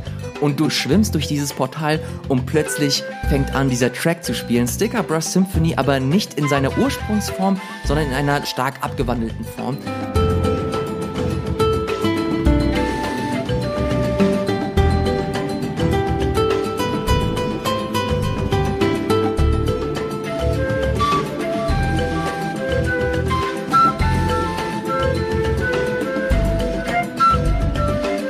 Das war für mich einfach ein absoluter Magic Moment. Ich habe das nie im Internet nachgeguckt, ob, das, ob der Track es wirklich ins Spiel geschafft hat. Ich habe es damals, wie gesagt, auf der Wii U einfach nur straight durchgespielt, habe hab mir nicht die Mühe gemacht, nochmal versteckte Level freizuschalten und nochmal das, das versteckte Gebiet mir anzugucken. Habe es straight gezockt und gut ist. Aber hier habe ich mir ein bisschen die Zeit genommen, wusste nicht, was mich ähm, soundmäßig da erwartet, hab's dann äh, auf eigener Faust entdeckt und es war einfach der absolute Wahnsinn. Ich liebe diesen Moment und deswegen ist Tropical Freeze auch mal nochmal so ein Spiel, das ich nochmal besonders ins Herz geschlossen habe, äh, was Design angeht, was grundsätzlicher Aufbau des Spiels angeht, da müssen wir, glaube ich, gar nicht so viele Worte zu verlieren. Es ist ein absolutes Brett einfach nur. Da gibt es auch ein sehr schönes Video von Game Makers Toolkit, das ja. ich äh, sehr, sehr feiere, das einfach nochmal klar zeigt, wo denn die Stärke vom Leveldesign von ja. äh, Tropical Freeze ist und wie ideenreich die halt auch sind. Die feiern halt wirklich innerhalb von einem Level so viele Ideen ab, ja. die bei manch anderem Jump'n'Run halt nicht mal in der ganzen Laufzeit stattfinden. Pass auf, und ein Punkt bei Game Makers Toolkit, der nicht besprochen wird, den ich aber super wichtig finde einfach mhm. im Vergleich zu Mario, da hast du ja, keine Ahnung, da hast du Fragezeichen, Blöcke oder irgendwelche schwebende Plattformen und bei Mario schweben sie einfach, weil sie schweben. Und bei Donkey Kong ist das so, dass halt wirklich alles verzahnt und, in, in, und ineinander greift. Hm. Jede Plattform ist irgendwie erklärt. Diese Plattform ist Teil eines Baums oder dieser Gegner ist Teil dieses Levels, weil so und so. Diese Projektile kommen jetzt zu dir, weil das und das stattfindet. Alles wird erklärt und das hm. ist einfach nur perfektes, kohärentes Game Design, das das Donkey Kong so krass auf die Spitze treibt. Bitte, bitte, wenn ihr Tropical Freeze noch nicht gespielt habt, es gibt es für die Switch, ist glaube ich auch nicht mehr ganz so teuer, wobei so 40, 50 Euro muss man schon noch latzen, aber da ist jeder Euro das Spiel wert. Hm, das ist eine Ansage. Absolut. Jetzt hättest du eigentlich sagen müssen, ob was kommt, was ist dein nächstes Spiel? Ja, ich war gerade am überlegen, welches ich denn nehme und welches sich denn auch wirklich zu dem Preis lohnt. Denn ich würde eigentlich jetzt mit The Missing J.J. Macfield in The Island oh. of Memories, und das musste ich gerade ablesen, weil es ein verdammt langer Titel ist. Und da bin ich tatsächlich ein bisschen zwiegespalten. Ich würde nämlich nicht sagen, dass es uneingeschränkt empfehlenswert ist.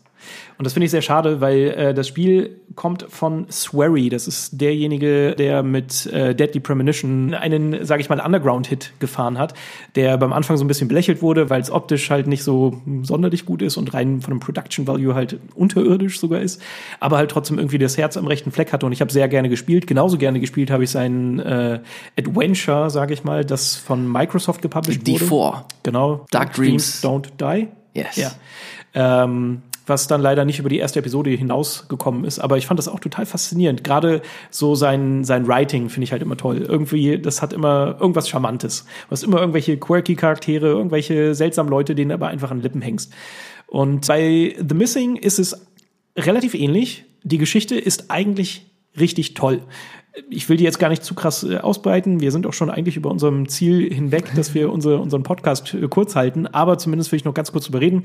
Im Prinzip ist es, Du spielst äh, die blonde JJ Macfield, die zusammen mit ihrer Freundin Emily eigentlich auf einem Campingausflug ist. Die Emily verschwindet dann aber und das Ziel ist es dann, die Emily wiederzufinden. Es ist auch ein 2,5D-Plattformer, äh, sage ich jetzt mal, aber mit Puzzle-Elementen, mit Rätselelementen. Und der besondere Twist ist, dass dein, äh, dass der Charakter sich, der kann nicht sterben. Und das gehört quasi auch dazu, um die Rätsel zu lösen. Du musst stellenweise mhm. dich äh, verstümmeln, du musst brennen, du musst dir ein Genick brechen, äh, damit du die Rätsel lösen kannst. Und der Ansatz ist eigentlich ganz cool. Ich muss sagen, spielerisch fand ich es ganz okay. Ich habe es schon durchgespielt und habe jetzt auch nicht irgendwo gesagt, okay, leck mich, das spiele ich nicht zu Ende. Aber es war stellenweise auch so, dass ich ein bisschen mich durchkämpfen musste. Äh, es gibt so ein paar Passagen, die ich einfach nicht so schön finde. Die Steuerung ist halt nicht so super direkt. Das, man merkt es einfach an diesem Sprungverhalten von dem Hauptcharakter. Das ist alles ein bisschen schwammig. Und du hast stellenweise aber leider dann doch Level, die dir das halt haargenau abverlangen. So eine Minimaleingaben. Mhm. Es gibt nicht super viele davon, aber es gibt sie und die sind stellenweise ein bisschen nervig. Und hier und da ist so ein Puzzle-Design so ein bisschen, weiß ich nicht, luftig, wo ich einfach das Gefühl habe, ich habe es gelöst, aber ich weiß gar nicht so mhm. richtig warum. Also das hat nicht so ganz gegriffen. Wobei man sagen muss, dass Swery schon dafür bekannt ist, dass er jetzt nicht so die, die polishsten Sachen raushaut. Genau, aber für mich stand das tatsächlich irgendwie noch nie so krass ähm, vielleicht auch nicht, ja, doch im Mittelpunkt der Deadly Premonition halt schon. Da hast du ja, ja schon immer auch ein, aber da hat's mich irgendwie tatsächlich nicht so sehr abgenervt wie Ach, bei, krass, bei okay. JJ. Also ich habe jetzt Deadly Premonition ist auch schon wieder ein paar Jahre her. Ich mhm. weiß nicht, ob ich es mir irgendwie schön geredet habe.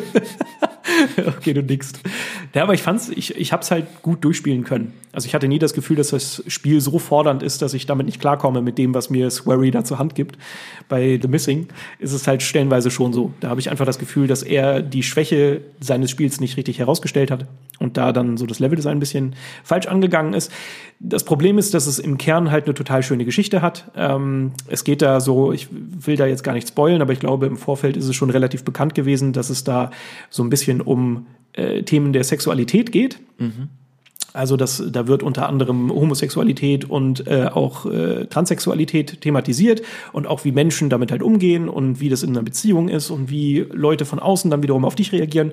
Und das hat er so gut, so gut und so viel gefühlvoll ähm, geschrieben und umgesetzt, wo ich dann eigentlich wieder meinen Hut ziehen muss. Gerade im Kontrast zu diesem, okay, der Charakter muss sich die ganze Zeit selbst zerstümmeln und dann denkst du so, okay, es ist irgendwie awkward und es wird bestimmt, uh, aber er schafft es halt, das trotzdem sehr geschmackvoll umzusetzen. Äh, der Charakter verliert vielleicht einen Körperteil, aber er wird dann schwarz ausgeblendet, ist eine Silhouette. Das schafft er gut, aber auf der anderen Seite halt auch diese Themen, äh, ne, die Homosexualität, Transsexualität, ähm, die schafft er toll umzusetzen. Das Problem an der Sache ist, dass die Geschichte hauptsächlich nebenbei erzählt wird. Also eigentlich alles an der Geschichte passiert über ein Handy, über ein Chatfenster. Und nur am Anfang und am Ende bekommst du da auch ein bisschen mehr als nur das Textfenster. Mhm. Und das macht's halt so schade, weil da wäre meiner Meinung nach noch viel mehr drin gewesen. Äh, an, an der Metaphorik haben sie sich selbst, äh, selbst übertroffen vielleicht nicht, aber sie haben es sehr schön metaphorisch umgesetzt. Alles macht irgendwie Sinn. Wenn du das Spiel zu Ende gespielt hast, äh, setzt sich quasi dieses Puzzle zusammen mhm. und du hast eine Geschichte, die einen wirklich ja, berührt und, und zufrieden zurücklässt. Ist halt nur schade, dass das Spiel da so einen großen Stellenwert eingenommen hat. Ich finde es ein bisschen schade, dass ich nicht wirklich mitreden kann. Ist auf jeden Fall auch ein Spiel, Das ganz oben bei mir auf der Liste ist, Swery ist halt ein, ein, Entwickler, der, ja, der so ein bisschen, der ist halt anders. Der ist irgendwie ist ein weirder Dude und der macht daraus auch keinen großen Hehl. Das siehst du bei seinen Spielen, sei es D4, sei es Deadly Premonition, sei es jetzt auch das, äh, wie heißt das, das jetzt bald nochmal The Good Life. The Good Life. Ja. Das sind alles so, das sind alles so Spiele, die nicht glänzen mit, mit, mit technischer Brillanz, sondern vielmehr mit, mit Herzlichkeit, sei es die Charaktere, sei es die Geschichte. Und auch Swery an sich, wenn du mit ihm mal sprichst, wenn du, wenn du mal ein Interview mit ihm führst, er ist halt jemand, der sich sofort so einschließen möchte und, und dir das Gefühl geben möchte, okay, ich, ich, gebe, ich gebe mir die Zeit, dich in meine Welt zu lassen. Und er gibt sich wirklich Mühe, dir halt so, so einen Eindruck von seiner Gedankenwelt zu, zu, zu vermitteln und mhm. damit du einfach noch mehr Kontext bekommst, wie er an Spiele herangeht. Mhm. Ich glaube, er hat auch eine relativ schwierige Zeit durchgemacht äh, mit, äh, mit Exos Games. Zur Deadly Premonition ist das beste Beispiel, dass das quasi sein, sein größter Erfolg war, aber die Marke immer bei dem Publisher geblieben ist und er nie wirklich was damit machen konnte. Das war ja, glaube ich, auch der Hauptgrund, warum er sein neues Studio gegründet hat. Mhm. Und The Missing eines dieser Spiele ist, die halt unter diesem neue, unter dieser neuen Flagge jetzt stattfinden. Äh, werde ich mir aber auf jeden Fall auch nochmal in aller Ruhe geben und spielen und werden wir dann hoffentlich dann auch in diesem Podcast nochmal näher besprechen. Genau, also ich glaube auch nicht, dass es ein Fehler ist. Also ich kann halt nur nicht uneingeschränkt empfehlen. Also ich habe da halt so ein bisschen. Das ist halt speziell. Ja, und speziell habe ich eigentlich nicht so das Problem. Wie gesagt, die anderen Swery-Spiele haben bei mir irgendwie immer direkt geklickt, irgendwie hat es gepasst und bei, bei The Missing habe ich mich halt so ein bisschen schwerer getan. Aber es ist schon trotzdem nicht so, dass ich jetzt nachher da saß und gedacht habe, oh, das, ich weiß gar nicht, wie teuer ist es, 30 Euro? 25. 25. Dass ich das Geld jetzt irgendwie äh, fälschlich ausgegeben hätte oder dass ich keine gute Zeit hatte, das kann ich nicht sagen, aber hier und da hat es halt so ein bisschen gezwickt. Das war schade. Wo es definitiv nicht gezwickt hat, war bei äh, dem folgenden Spiel, das ich mir jetzt auch noch mal die Tage anschauen konnte, äh, das sich, das sich Crosscode nennt. Und Crosscode ist ein Spiel, das schon vor ein paar Monaten veröffentlicht wurde, ich glaube im September, was aber meine Aufmerksamkeit erst vor ein paar Wochen so wirklich äh, gewinnen konnte, ist ein Spiel, das optisch relativ banal aussieht, würde ich schon fast sagen. Es sieht aus wie ein klassisches 16-Bit-Rollenspiel aller Chrono Trigger, Final Fantasy, ähm, ist aber kein rundenbasiertes Rollenspiel, sondern ist halt wirklich ein Action-Adventure. Und ich finde es mega interessant, weil das Spiel über die letzten Wochen immer weiter an Bass gewonnen hat. Ich wusste nicht so wirklich warum, habe mich gefragt, okay, was zum Teufel, was soll daran jetzt irgendwie cool sein? Mhm. Hab mir die Steam-Page angeguckt. Relativ generische Screenshots, die da gezeigt wurden, auch der Trailer, das ist zwar richtig schöne Pixelgrafik, aber nichts, was du noch nie gesehen hast. Mhm.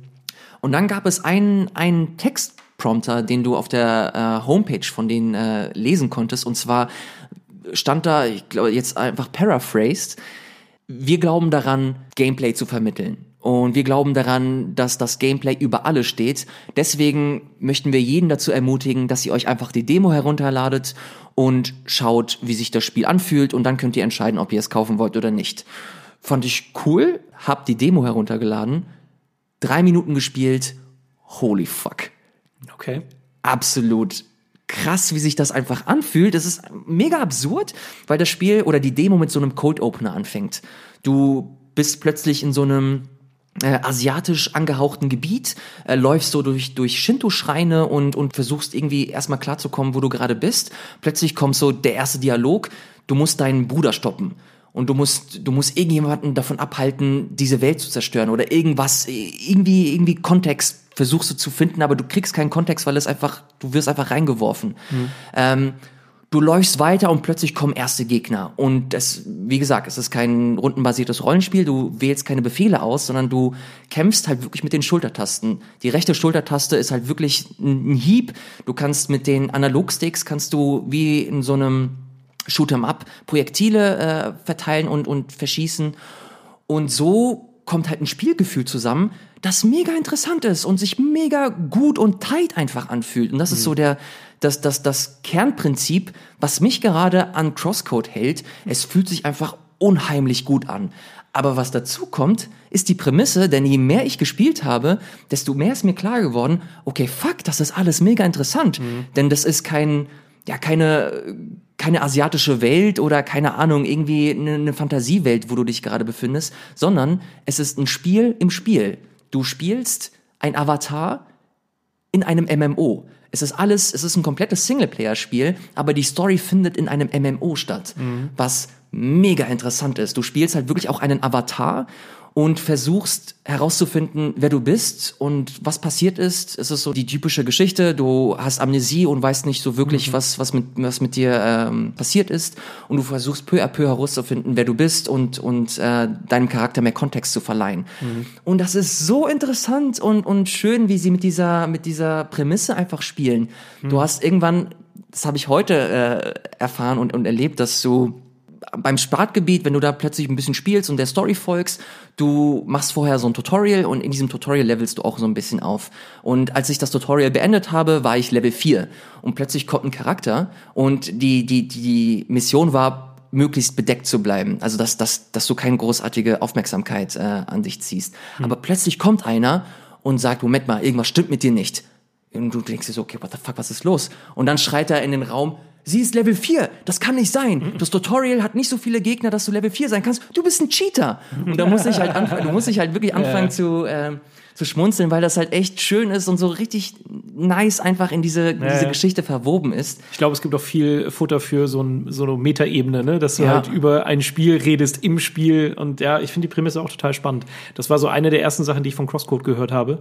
Ähm, ja, aber ich bin tatsächlich da noch nicht so drüber hinweggekommen, weil ich auch noch nicht wusste, wie sehr sich diese Ebene, diese die ganze Prämisse im letztendlichen Spiel auswirkt oder mhm. ob das mehr so ein, ja, eine Randbebauung ist, aber es fühlt sich trotzdem an wie ein stinknormales, nachgeäfftes SNES-Action-RPG. Mhm. Aber ja, gut, ey, desto mehr du darüber erzählst, desto neugieriger ey, werde ich. Es ist auf jeden Fall so ein kleiner Überraschungstitel, der mich, ja, der mich so ein bisschen im Sturm erobert hat. Ich habe das jetzt, glaube ich, drei, vier Stunden gespielt. Die, die größte Enttäuschung die man aktuell mit Crosscode haben kann, ist, dass es exklusiv für den PC äh, ja, ja. zu kaufen gibt. Das wäre so schön für die Switch. Es ist halt das Ding. Also es, es vergeht keine Minute, wo ich mir nicht denke, okay, das wäre so nice auf der Switch oder auf der PS4 oder auf der PS Vita irgendwie mehr Flexibilität zu haben, weil es mhm. halt einfach so ein, so ein schönes, gemütliches Spiel einfach ist, das sehr viele Rätseleinlagen hat, das sehr viel ja, das sehr viel Stop and Go hat. Du hast halt stellenweise viel Dialoge, du hast viel Story, wo du halt nicht wirklich immer vor dem PC mit Hochspannung irgendwie sitzen musst. Da wäre das eigentlich ganz schön, dass das, äh, keine Ahnung, auf mobile Plattformen oder halt auf den Konsolen irgendwie stattfindet. Da haben die Entwickler ja gemeint, dass das ein bisschen schwierig ist, weil das alles auf HTML-Basis mhm. äh, codiert wurde und dadurch zumindest eine Switch-Version sehr, sehr schwierig sein wird, weil die Switch HTML nicht äh, supportet. Eine PS4-Version ist wahrscheinlicher, aber auch nicht 100% fix, die haben das nur angedeutet. Und dann habe ich den Entwickler ein bisschen gegoogelt und äh, wollte herausfinden, wer zum Teufel ist das? Hm. Welcher japanische Entwickler ist das? Und man googelt und man googelt man, und dann stellt man fest, okay, fuck, die Leute sitzen in Braunschweig. Was mega abgefahren ist. Ich hätte super gerne die Leute mal hier im Interview, mal ein bisschen mit denen zu schnacken. Äh, werde auf jeden Fall das bisschen weiter spielen und gucken, wohin es mich führt. Ich habe gesehen, dass es das so um die 30 Stunden lang ist. Mhm. Ähm, auf jeden Fall nicht das kleinste Spiel. Das hält mich aber gerade so schön bei der Stange, sei es die Charaktere, sei es die, die Story, sei es die, das unfassbar gute Gameplay einfach. Mhm äh, habe richtig Lust da, mich weiter reinzufuchsen und zu schauen, was Crosscode noch so zu bieten hat. Okay, du hast jetzt noch einen kleinen Geheimtipp gehabt, dann mache ich jetzt auch noch ganz kurz äh, einen Geheimtipp. Und okay. zwar habe ich äh, über die Weihnachtsfeiertage ein VR-Spiel mal wieder gespielt. Ich habe meine Brille mal rausgeholt und neben Tetris-Effekt, ganz viel Tetris-Effekt, habe ich auch noch The Invisible Hours gespielt. Und jetzt werden sich ganz viele Leute da draußen fragen, was soll ist dieses Spiel? Inklusive mir. Ja, ich, ich kannte es tatsächlich auch nicht. Ich habe es vom äh, Robin von Hooked ähm, empfohlen bekommen. Oh, liebe Grüße. Äh, genau, der hat mir das empfohlen, weil wir so ein bisschen äh, nach unserem Gamefights-Auftritt haben wir noch ein bisschen über über VR-Spiele gesprochen und er hatte da gerade irgendwie an einem Video gearbeitet, wo er sich relativ viele VR-Spiele angeschaut hat und er meinte, ey, The Invisible Hours ist das beste VR-Spiel. Und da war ich natürlich neugierig. Zudem er mir auch noch erzählt hat, dass das von Tequila Works kommt. Die äh, sind spanische Entwickler, die auch äh, Sexy Brutal gemacht haben. Das ist so ein isometrisches Puzzlespiel, wo so ein Hotel und du musst Mordfälle lösen. Äh, das fand ich nämlich super. Das hat mir sehr, sehr super viel Spaß gemacht. Und deshalb dachte ich mir, hey, schau ich mal rein. Und ähm, ganz kurz zusammengefasst, es ist eigentlich schon relativ ähnlich zu Sexy Brutal. Du bist na, du bist eigentlich niemand. Du bist eine körperlose Kamera in diesem Fall. Äh, das ist auch äh, fast eher ein, ja, fast eher ein Theaterstück als ein tatsächliches Videospiel. Es ist irgendwie ganz komisch. Du hast ähm, Du hast eine Insel, da ist ein Haus, da hast du äh, Nikola Tesla, das ist der einer der wichtigsten Charaktere, der wird umgebracht. Du kriegst von ihm nichts mit, außer er liegt tot in der Halle. Du hast einen Butler und du hast sieben Gäste auf dieser Insel. Er hat äh, sieben Gäste auf die Insel äh, berufen, der Nikola Tesla. Du weißt nicht warum. Und plötzlich stehst du vor ihm und er ist tot. Okay, Moment, du, du erklärst gerade original die Prämisse von Sexy Brutal. Ja, ja, genau. Es hat sehr krasse Parallelen dazu. Ähm, aber du bist halt, wie gesagt, nicht wirklich, du bist nicht anwesend. Du mhm. existierst nicht in dieser Welt. Du bist wirklich nur ein Beobachter. Das Einzige, was du machen kannst, du kannst einzelne Beweisstücke untersuchen, du kannst Schriftstücke untersuchen und du kannst Leuten zuschauen dabei, was sie machen. Und das Prinzip ist, du hast fünf Kapitel und du läufst den Charakteren hinterher und versuchst herauszufinden, was eigentlich bei denen vorgeht und wer ist jetzt eigentlich der verdammte Mörder. Man muss sagen, eigentlich ist es ein bisschen schade, dass du halt nicht involviert bist. Du bist kein Charakter, du nimmst nicht an irgendwas teil, du musst auch keine Rätsel lösen. Du hast wirklich keine Aufgabe, außer du läufst den Leuten hinterher. Klingt total langweilig, aber es geht sehr gut auf. Also mir hat es sehr, sehr viel Spaß gemacht. Ich habe sowohl in VR gespielt, das gibt's für PlayStation VR, aber auch für Vive und Oculus Rift, also für alle VR-Brillen, so die großen. Äh, aber du kannst es auch äh, nicht VR spielen, sowohl für PlayStation als auch für PC. Ähm, und ich muss sagen, es hat mich total gehuckt. Sheesh. Robin von Hooked, weißt du? Es hat wirklich Spaß gemacht. Ich ähm, kann auch eigentlich gar nicht so richtig erklären, warum. Du hängst diesen Leuten, diesen Charakteren an den Lippen, weil die sind einfach sehr interessant. Jeder hat so eine komische Eigenheit oder hat eine dunkle Vergangenheit oder macht irgendwas, was keinen Sinn ergibt und du willst wissen, verdammt nochmal, warum macht er das? Und mhm. deshalb läufst du denen halt liebend gerne hinterher. Ich habe so gemacht, ich habe erstmal vier Kapitel, hast du beim Anfang zur Auswahl. Ich bin die durchgelaufen, bin einem Charakter gefolgt. Du äh, startest auch quasi vor der Nase von einem dieser Charaktere. Es ist ein Detektiv und habe einfach nur geschaut, okay, was passiert eigentlich. Und das Witzige ist halt, wenn du am Ende ankommst und du nur dem Detektiv folgst, hast du keine Ahnung, was passiert ist. Also du hast das Ende gesehen, aber du raffst nichts. Mhm. Und dann bist du halt so, okay, fuck, ich gehe jetzt in Kapitel 1, folg dem Charakter. Okay, warum hast du jetzt mit dem Charakter was zu tun? Verfolgst dem, schaust das an. Und ähm, ja, einfach wie sich das zusammensetzt, das macht unheimlich Spaß, obwohl du wirklich nur beobachtest. Und in VR bist du halt auch noch viel näher dran. Man muss dazu sagen, grafisch ist das jetzt alles eher so mittelmäßig. Mhm. Ist jetzt, glaube ich, kein ähm, das Budget wird jetzt nicht so sonderlich groß gewesen sein, aber in VR hast du einfach dadurch, dass du ja da auch eine gewisse eingeschränkte Sicht hast, alles ein bisschen schwammiger ist, ähm, nimmst du das gar nicht so wahr, dass es optisch nicht so der Reißer ist und es funktioniert besser, als wenn du es so spielen würdest. Auf der anderen Seite hast du aber rein VR-technisch nicht viele Sachen, die du machen kannst. Du kannst du Vasen aufheben und so, aber da ist nichts. Du hast wirklich nur eigentlich ein paar Beweisstücke, neun Stück oder so, und dann hast du noch ein paar Schriftstücke. Der Rest ist komplett irrelevant. Also dieses ganze, ich greife in VR Sachen und schaue sie mir an, ist in diesem Spiel total hinfällig. Zudem funktioniert es auch nicht so gut. Es ist hakelig und wackelig. Also deshalb spielt man dieses Spiel nicht.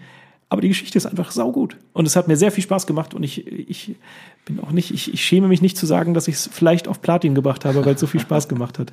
Ach man, das ist, das ist so bitter. Das ist jetzt der, der nächste Grund, sich eigentlich so eine VR-Brille mal endlich zuzulegen. Ich zögere nämlich immer noch sehr, sehr stark damit, mir eine zu kaufen, habe mir hier und da immer mal wieder eine ausgeliehen, auch von dir. Und habe schon Spiele gespielt, die mich einfach nur mega kicken, sei es Tetris-Effekt nochmal in VR zu spielen, ich habe Astrobot zu Hause, das einfach nur wow ist, dass das der absolute Wahnsinn ist. Moss will ich auch noch mal ausprobieren und das ist jetzt auch noch mal so ein Ding äh, von Tequila Works, die ich auch sehr sehr schätze, äh, vor allem wegen Sexy Brutal. Ich glaube, die haben auch Rhyme gemacht, kann das mhm, sein? Genau, ja. Ähm, keine Ahnung, ob ich mir, ob ich mich irgendwann dazu durchringen werde, noch mir die aktuelle VR-Brille zu holen ich spekuliere so insgeheim damit, dass, dass äh, Sony mit der PS5 dann auch eine neue, äh, ein neues Modell der VR-Brille nochmal raushaut. Dann würde ich ev eventuell eher nochmal zugreifen. Ansonsten werde ich zusehen, dass ich mir nochmal deine Brille einfach nochmal ausleihe. Das darfst du. Ausnahmsweise, weil du es bist. Aber ja, ja es ist, ist, immer ein schönes Probierfeld, finde ich. Und du hast da echt äh, Erfahrungen, die man so sonst nicht macht. Also es kann, es, es ist schon wert. Ich muss sagen, ich habe es auch lange liegen lassen, die VR-Brille, und ich muss mich auch immer überwinden, sie hervorzuholen. Ich habe Tetris Effekt auch die meiste Zeit ohne VR-Brille gespielt. Aber jedes Mal, wenn ich es dann mache, ist es doch immer wieder schön und ein Erlebnis. Ich finde es ganz gut, dass du damit auch original ABXO beschrieben hast. Man lässt es lange Zeit liegen, aber wenn es, wenn man es wieder rausholt, ist es eigentlich ganz schön. Nicht schlecht. Du hast die Überleitungen, die haben sich jetzt von Anfang bis zum Ende, sie sind immer besser geworden. Immer besser geworden, ne? Komm, wir werden, wir werden Bald reden wir auch nicht mehr drüber, dass wir Überleitung gemacht haben. Genau, das war's tatsächlich auch schon mit der allerersten Ausgabe von ABXO B-Side. Ihr habt es hier und da schon gehört, das Projekt ist vielleicht noch nicht zu 100% ausgereift. Das hat den einfachen Grund, weil es alles für uns noch ein großes Experiment ist. Wir versuchen uns selber noch ein bisschen zu finden und zu schauen, wie wir das Projekt am besten ja so äh, ausarbeiten, dass es äh, für euch cool ist, dass es für uns schön ist zu bearbeiten, dass es uns nicht komplett einnimmt, aber wir trotzdem auf regelmäßiger Basis liefern können. Und dafür brauchen wir euer Feedback. Genau, wenn ihr wollt, dann äh, nehmt doch über das Hashtag ABXO Kontakt zu uns auf. Am besten über Twitter, da kann man am besten schreiben. Gebt uns gerne Feedback, das könnt ihr auch machen über unsere privaten Kanäle. Das wäre einmal at Hypekultur für den Ilias und at Hetmank für mich. Das könnt ihr auch machen über Twitter, aber auch über Instagram. Und genauso gut könnt ihr uns auch ein bisschen Anregungen für zukünftige Themen geben, äh, sei es irgendwelche Branchen-News oder irgendwelche Metathemen oder irgendwas, worüber wir einfach mal schnacken sollen. Dann schreibt uns das doch einfach mal direkt. Und Jetzt könnt ihr euch vielleicht noch im Kopf herumschwören, die eine große Frage, ja schön, aber wann gibt's denn jetzt mehr von ABXO B-Side? Und äh, die Frage lässt sich auch gerade nicht ganz so einfach beantworten, weil wir halt eben noch viel arbeiten und herumexperimentieren und herumdoktern. Dieser Podcast ist auch ein bisschen nachbearbeitet. Und genauso arbeiten wir auch an kleinen Sonderfolgen. Und das dauert alles seine Zeit, mussten wir jetzt herausfinden. Äh, und deshalb können wir das gerade noch nicht so mit absoluter Bestimmtheit sagen. Wir versuchen aber sehr bald wieder da zu sein. Und dieses sehr bald ist sehr vage. Das ist sehr vage, aber es ist, glaube ich, auch okay. Äh, wir versuchen einfach bald nachzuliefern und was das genau bedeutet, das werden wir dann einfach in Zukunft sehen. Bis ja. dahin sagen wir aber jetzt erst einmal vielen, vielen Dank fürs Zuhören, äh, vielen Dank fürs Dabeisein und ich sage vielen Dank Sebastian. Vielen Dank Elias. Und vielen Dank euch. Macht's gut und hoffentlich bis bald. Bis sehr bald. Vielleicht. Tschüss. Tschüss.